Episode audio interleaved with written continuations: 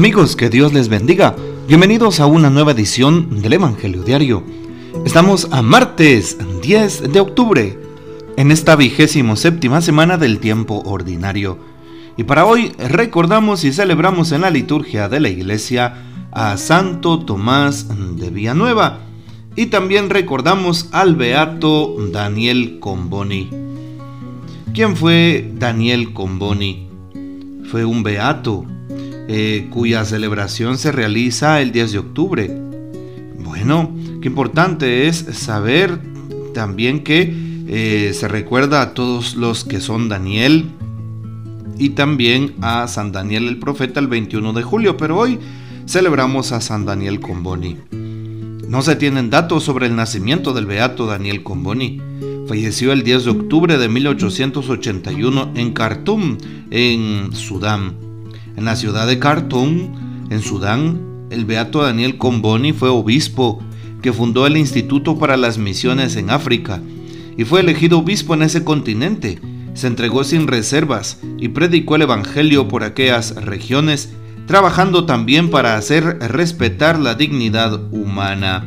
No se tienen datos sobre sus hechos venerables como tal, pero mm, bien sabemos que fundó precisamente a aquellos hombres misioneros que llevan su nombre, los combonianos.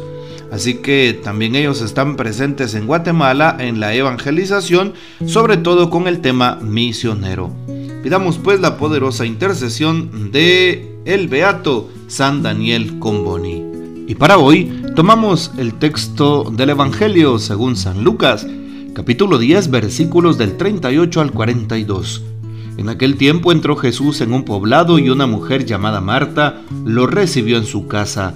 Ella tenía una hermana llamada María, la cual se sentó a los pies de Jesús y se puso a escuchar su palabra. Marta, entre tanto, se afanaba en diversos quehaceres, hasta que acercándose a Jesús le dijo, Señor, ¿no te has dado cuenta de que mi hermana me ha dejado sola con todo el quehacer? dile que me ayude.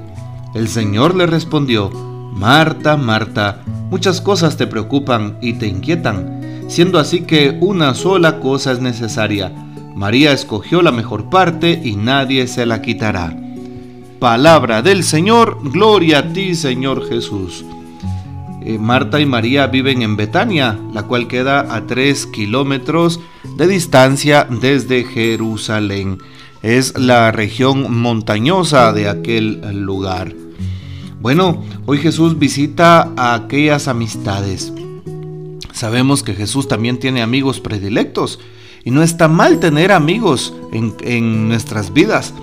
Jesús tuvo a los amigos de Betania, Marta, María y Lázaro, y por eso decimos que Betania es el lugar de descanso del Señor. Siempre que el Señor llegaba a aquellos lugares montañosos o bien a Jerusalén, siempre pasaba visitando a estos amigos suyos que le daban su hospedaje, que lo asistían, que le alimentaban y que lo recibían con inmenso amor.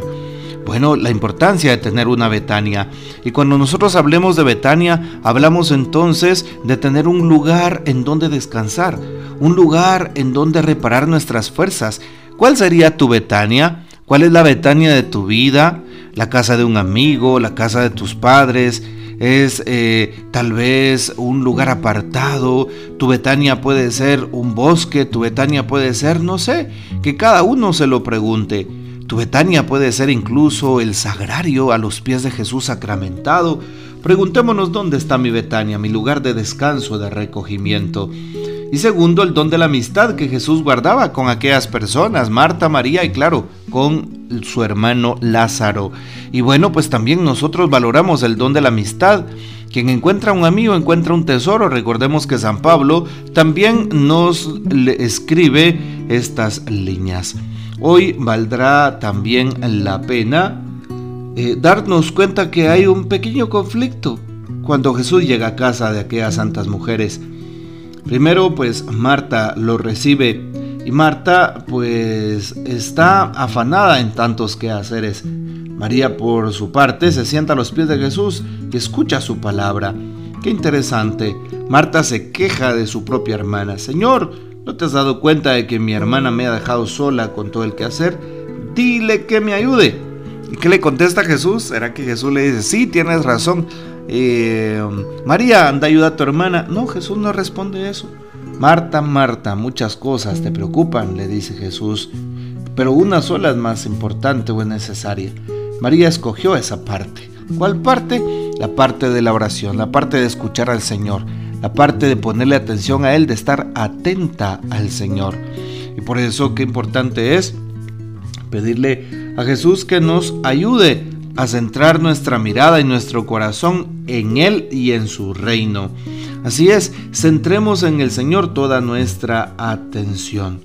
Marta, ¿qué es lo que pasa con Marta? Se afanaba en los quehaceres de cada día.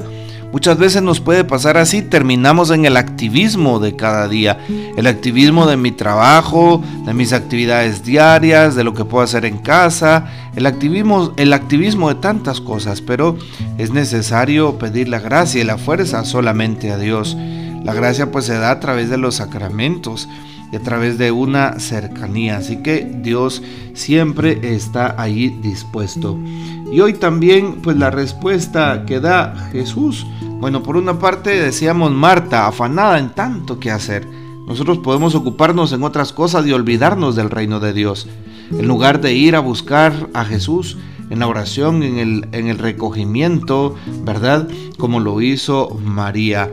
Y así pues no eh, vamos a equivocarnos.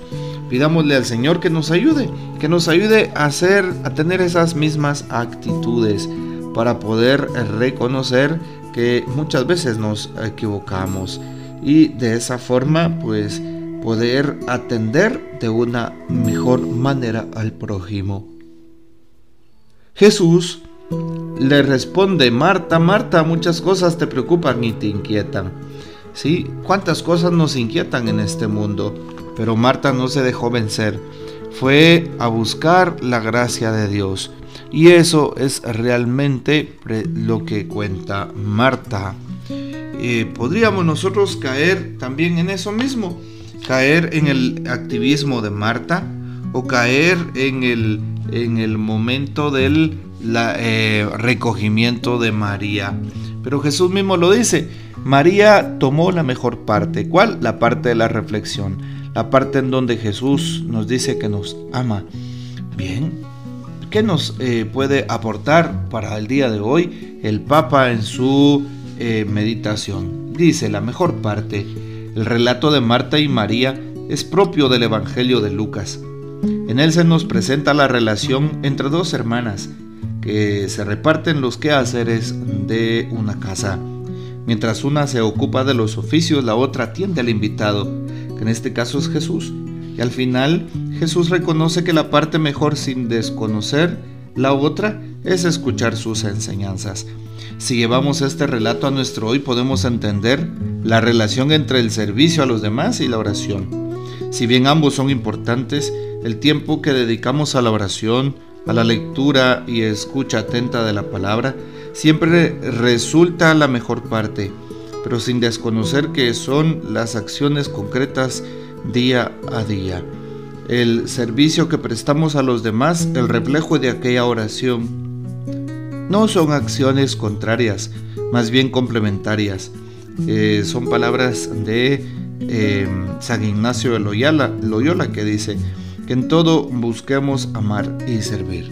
Que el Señor nos bendiga, que María Santísima nos guarde y que gozamos de la fiel custodia de San José.